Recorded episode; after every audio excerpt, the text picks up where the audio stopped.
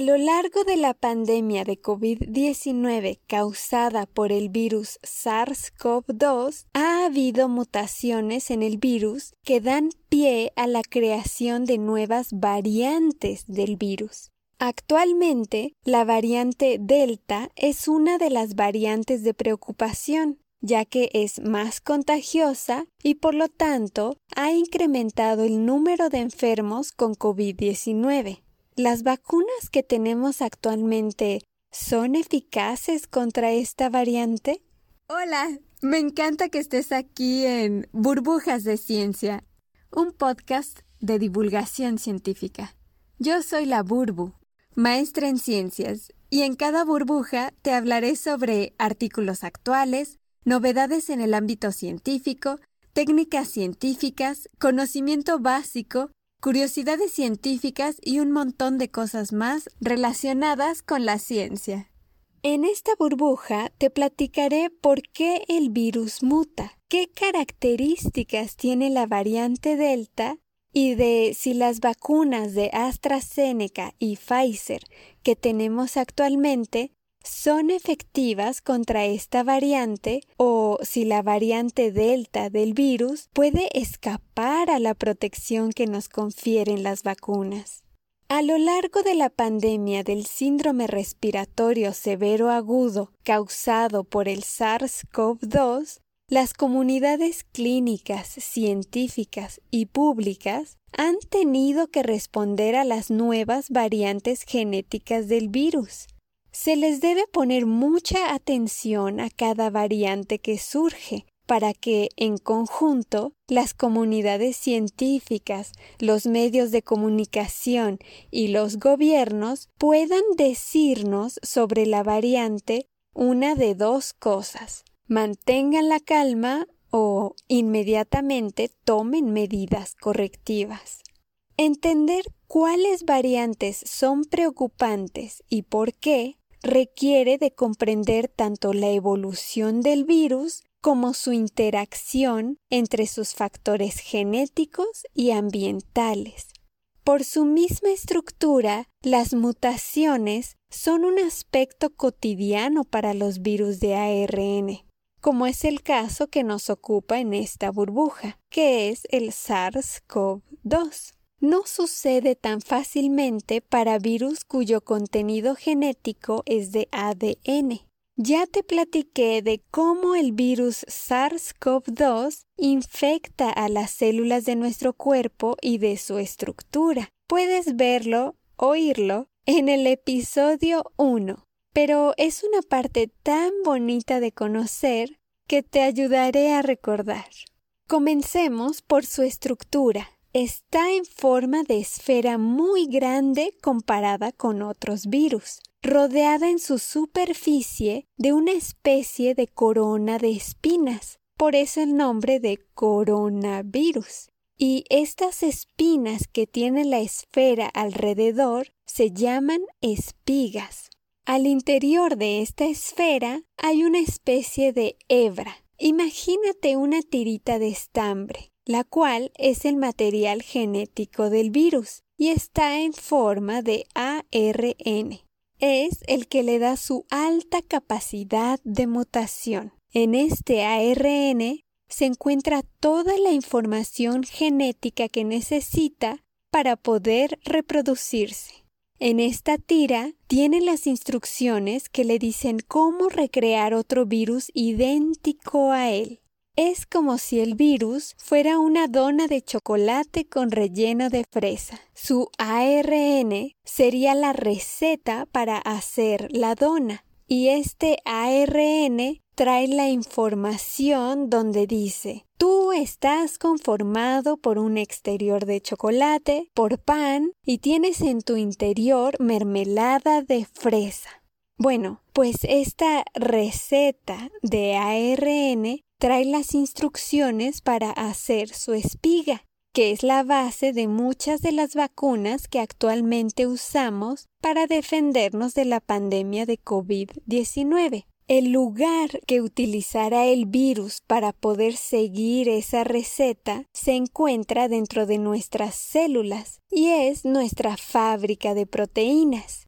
El virus, una vez dentro de nuestro cuerpo, debe entrar a nuestras células y secuestrar a nuestra fábrica de proteínas para que así nuestra célula deje de hacer proteínas propias y haga copias y copias del virus. Cuando nuestra célula se llene de tantos virus, los liberará para que infecten a más células de nuestro cuerpo y cada virus que alcance nuevas células repetirá el proceso y habrá más y más copias del virus. Y aquí viene lo interesante. Cuando el virus SARS-CoV-2 secuestra a nuestra fábrica de proteínas y le da la receta de su ARN, nuestra fábrica se pondrá a leer la receta para poder hacer copias del virus y hacerlo esférico, con sus espigas en el exterior y con otro recetario de ARN en su interior. Pero al estar leyendo las instrucciones hay errores. Esto es normal. Todas las células cometen errores al estar leyendo la información genética, pero existen complejos sistemas para corregir estos errores. Y si el error es demasiado grande, muchas veces se elimina por completo, pero puede haber errores pequeñitos. Por ejemplo, que al copiar la receta tuvieran una palabra mal escrita y a veces esa palabra mal escrita puede no significar nada. Si tú, por ejemplo, quieres cocinar esta dona con exterior de chocolate y rellena de mermelada de fresa, y lees que dice agrégale mermelada de fresa, pues entiendes que quería decir mermelada, y no hay un cambio significativo en tu creación de la dona. Pero si eres estricto como lo son las células y lees que en lugar de decir una cucharadita, dice una cucarachita, pues ahí sí va a cambiar sustancialmente la receta. Así ha sucedido con las distintas variantes del virus SARS-CoV-2 y en particular con la variante Delta. De pronto y por accidente hubo un cambio en la receta y casi todo se mantuvo idéntico, excepto por la proteína de espiga. Esa tuvo un ligero cambio. No dejó de ser espiga, ni dejó de estar en la superficie, pero fue suficiente el cambio para que tuviera un aspecto un poquito distinto, y como consecuencia le confirió al virus la habilidad de ser más contagioso. Se escapa más fácilmente de nuestros anticuerpos y por lo tanto le es más sencillo aferrarse e ingresar a nuestras células. Acuérdate de que para que el virus entre a nuestra célula, sus espigas se unen a nuestro receptor ACE2, como dos brazos agarrándose. Y una vez que se han unido estos brazos, la membrana del virus se fusiona, se une con la membrana de nuestra célula. Se juntan como fundiéndose en una sola y ya el virus logra su invasión. Entonces, la nueva variante Delta del virus que surgió en la India en octubre del 2020 se convirtió en variante de preocupación mejor conocida como BOC, BOC, por sus siglas en inglés Variants of Concern, el 11 de mayo de 2021, y es más contagiosa, pero no es más letal. No es que sea más peligrosa, solamente se escabulle más fácil a nuestros anticuerpos. Esta aparición de la variante Delta ha incrementado el contagio del virus y contribuye a incrementar el número de casos de enfermos con COVID-19.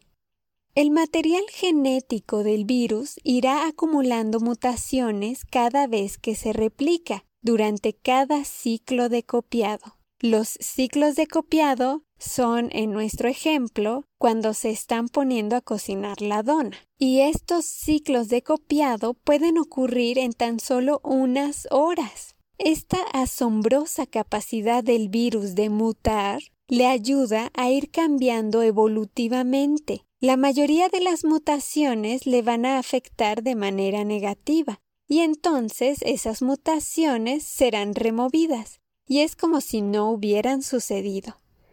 Sin embargo, de vez en cuando habrá mutaciones que puedan afectar y cambiar la manera como el virus se transmite o su virulencia. Y esta mutación se contagiará y llegará a más gente si resulta ser selectivamente ventajosa. Pero no creas que es tan fácil modificar el modo de transmisión del virus o su virulencia. Requeriría de una serie de mutaciones múltiples y en lugares precisos para que esto ocurriera. Lo que sí puede ocurrir con mayor facilidad es tener mutaciones que generen ligeros cambios y estos puedan tener alguna repercusión. Imagínate que llevas a una imprenta que se hace a mano el recetario del ARN del virus SARS-CoV-2 porque quieres que te hagan copias del libro, pero solamente hay copias a mano. Entonces, como pediste un millón de copias, pues vas a tener trabajando a los que escriben tu libro y con las prisas podrán equivocarse en una palabra u otra, como la de cucarachita pero es poco probable que de una receta de una dona con exterior de chocolate y rellena de mermelada de fresa se equivoquen tanto que finalmente salga una dona de chocolate con relleno de mermelada de aguacate. Tendrían que ser muchos cambios en muchas palabras y en un orden específico para que esto sucediera, ¿verdad? Es por esto que, aunque los virus puedan tener altas tasas de mutaciones, no es probable que éstas le confieran un cambio en su virulencia o transmisión, es decir, con qué severidad infectan al paciente y qué tan contagioso se vuelve. Pero bueno, la variante Delta, entonces, fue causada por una mutación en la proteína de espiga del virus SARS-CoV-2 y se convirtió en variante de preocupación. Esta mutación sí tiene un impacto en la respuesta inmune para el paciente que tiene el virus SARS-CoV-2 con la variante Delta.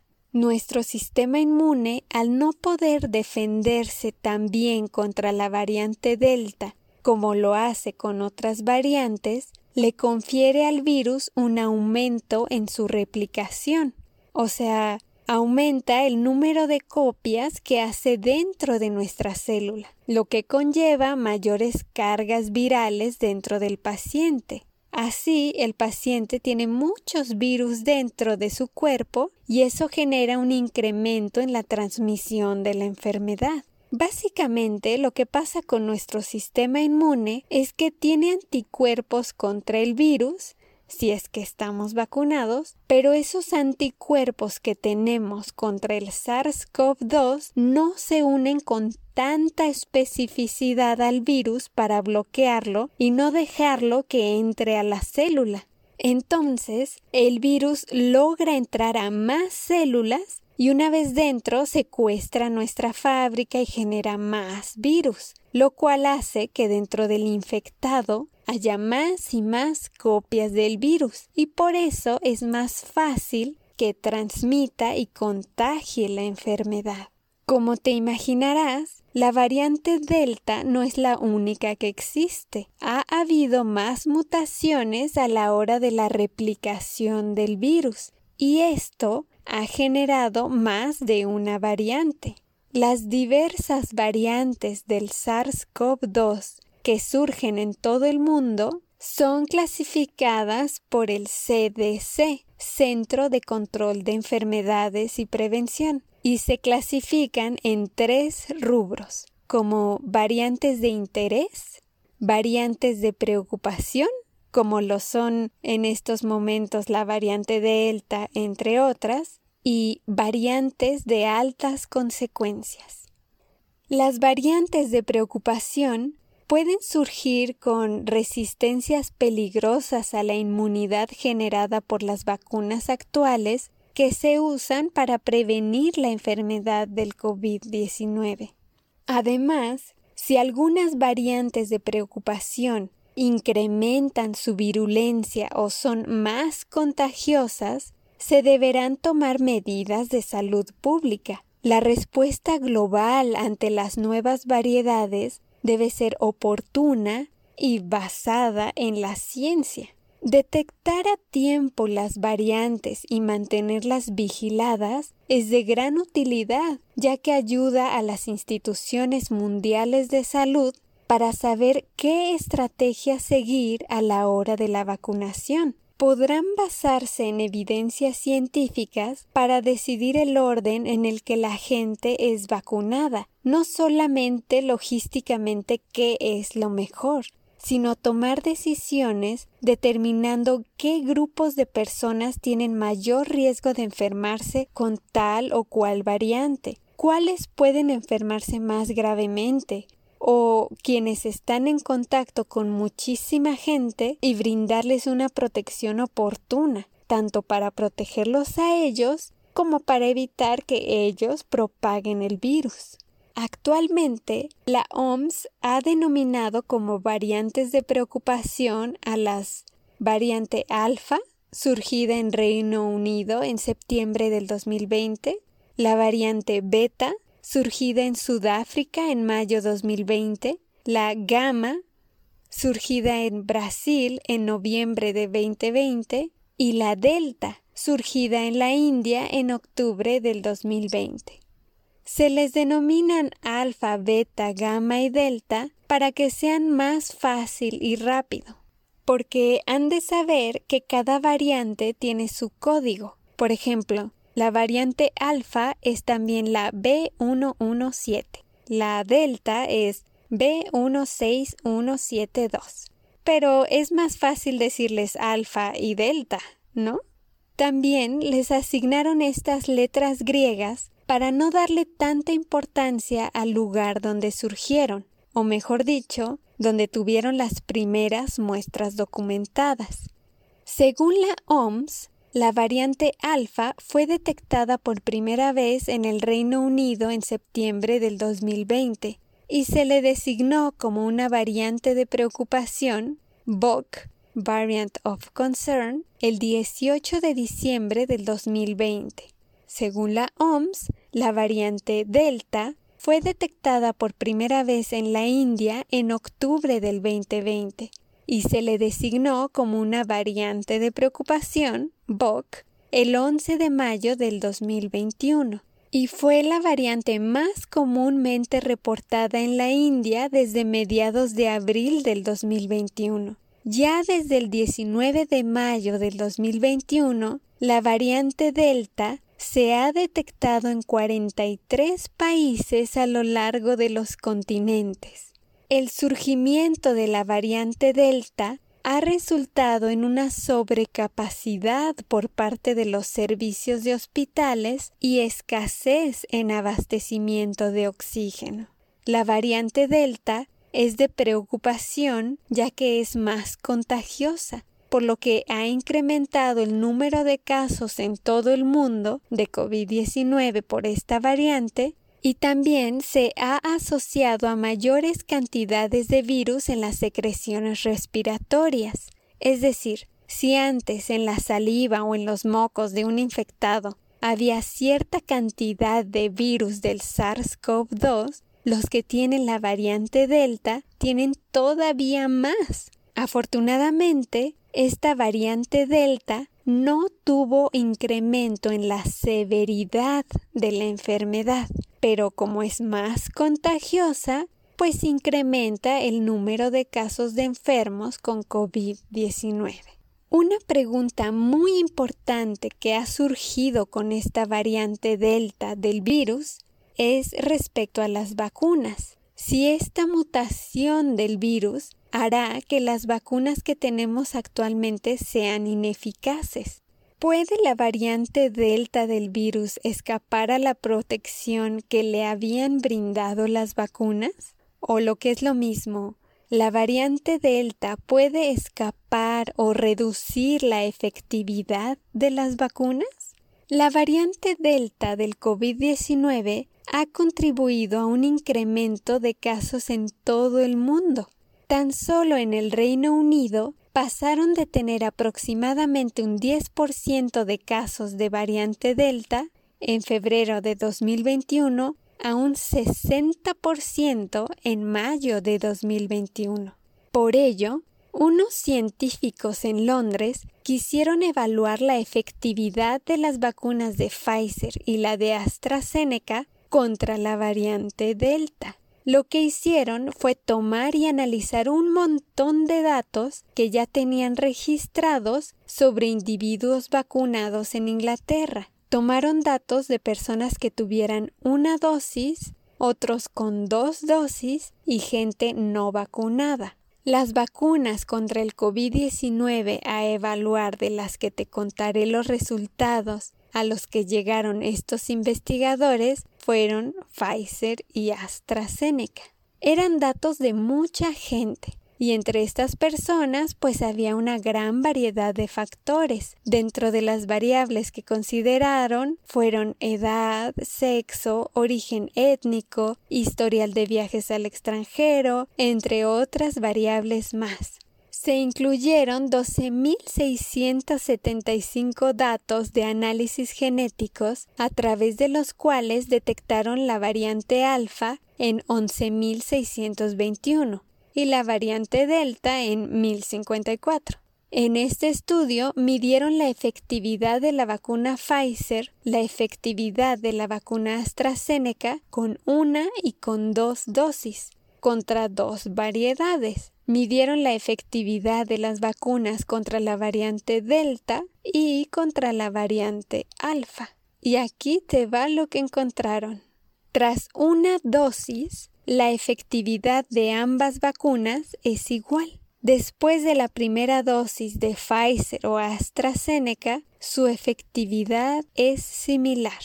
Ambas vacunas tienen una efectividad del 33.5% contra la variante Delta, notablemente menor a la efectividad que tuvieron contra la variante Alfa, que fue del 51.1%.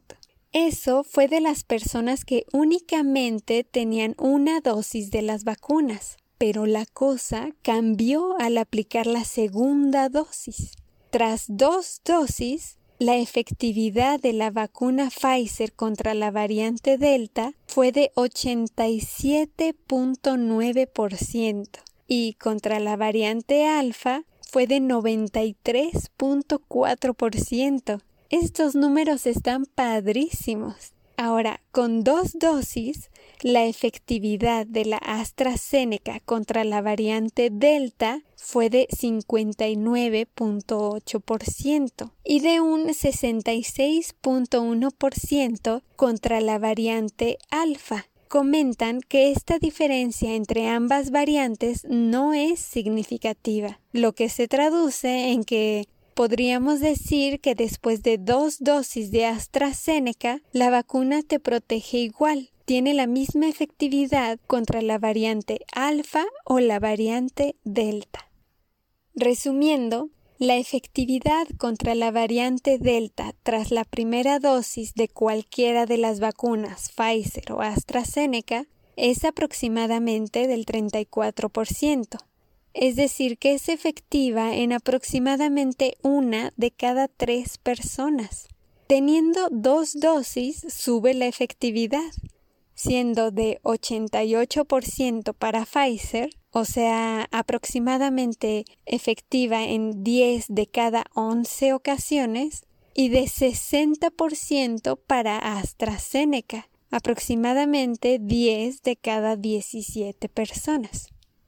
Estos porcentajes de eficacia, aunque no son del 100%, ninguna vacuna lo es, sí protegen bastante bien contra la enfermedad grave, Dentro de las personas que la vacuna no alcanzó a evitar que se enfermasen, en la mayoría de los casos enfermaron ya sea de manera asintomática, leve o moderada. Es decir, que las molestias presentadas no eran tan graves como para ir a parar al hospital. Podían recuperarse de la enfermedad permaneciendo en casa. Y claro, en algunos pocos casos desarrollaron la enfermedad grave.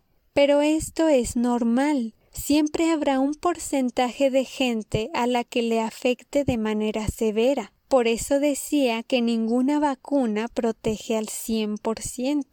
Comentan algo importante que aunque tras dos dosis la vacuna AstraZeneca tiene menor efectividad que con dos dosis de Pfizer para cualquiera de estas variantes, estos resultados pueden deberse a que la segunda dosis de AstraZeneca la aplicaron más tarde que la de Pfizer al momento de esta evaluación. Y como no hay más registros de seguimiento a estos pacientes, pudiera ser que el pico máximo de efectividad de la vacuna de AstraZeneca se presentara después de que se hicieron estos estudios digamos que no le dieron chance a que pudiese llegar a su pico máximo y medir entonces los anticuerpos. Entre la variante alfa y la delta, las personas vacunadas tienen más probabilidad de enfermarse de la variante delta.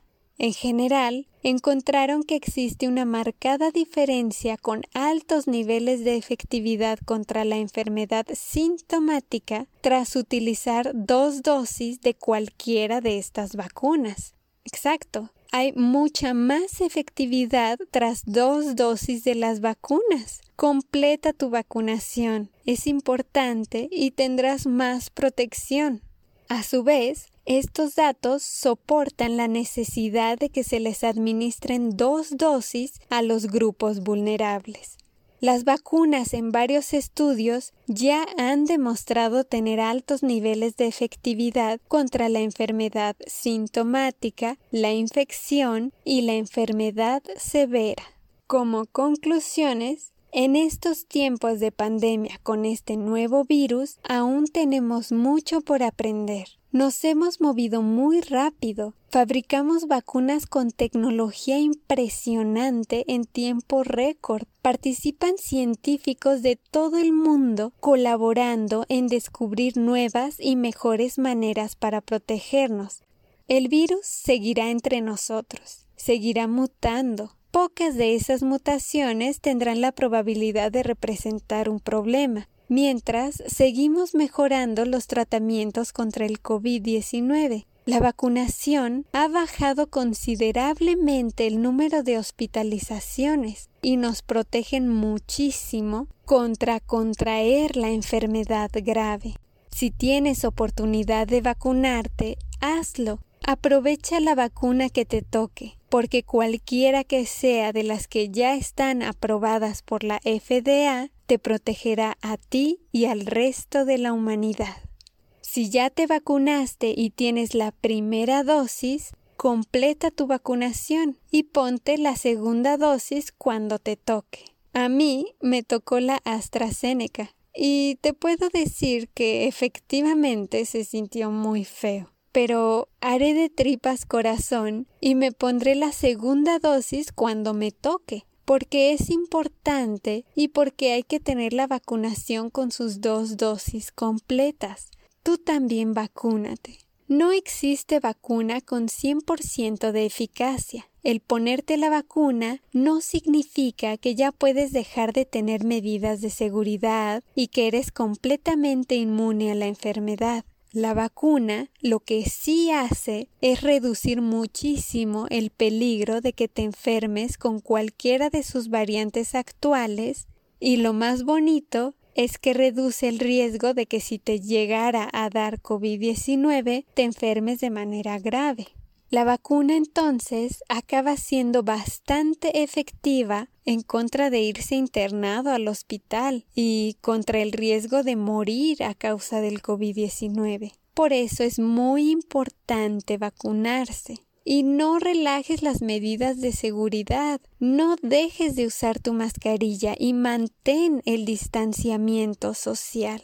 Tenemos la gran ventaja de contar con vacunas contra la pandemia del COVID-19. Estas vacunas nos protegen contra las variantes conocidas del virus, incluso contra la variante Delta, que se considera una variante de preocupación porque es más contagiosa. Y esta variante ha hecho que aumente el número de casos de enfermos en todo el mundo. También se ha asociado a mayores cantidades de virus en las secreciones respiratorias y las vacunas que tenemos actualmente sí ofrecen protegernos bastante bien contra esta variante. Debemos esperar a ver cómo se comporta el virus, qué nuevas variantes salen y probablemente en uno o más años, todavía no se sabe, necesitaremos tal vez algún refuerzo de la vacuna. Afortunadamente, la creación de nuevas vacunas será bastante fácil en comparación con crearlas desde cero gracias a la tecnología de ARN mensajero que utilizan. Si quieres recordar esto, puedes ir a la burbuja del episodio 1.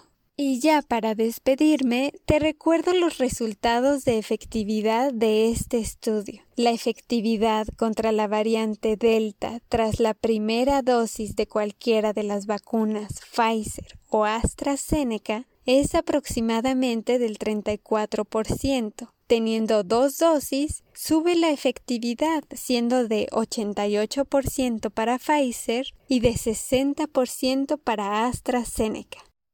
Muchas gracias por estar aquí. Te recuerdo que también puedes visitarme en Spotify y en YouTube como Burbujas de Ciencia. Te invito a seguirme y suscribirte si te gustan estos temas. Hasta pronto.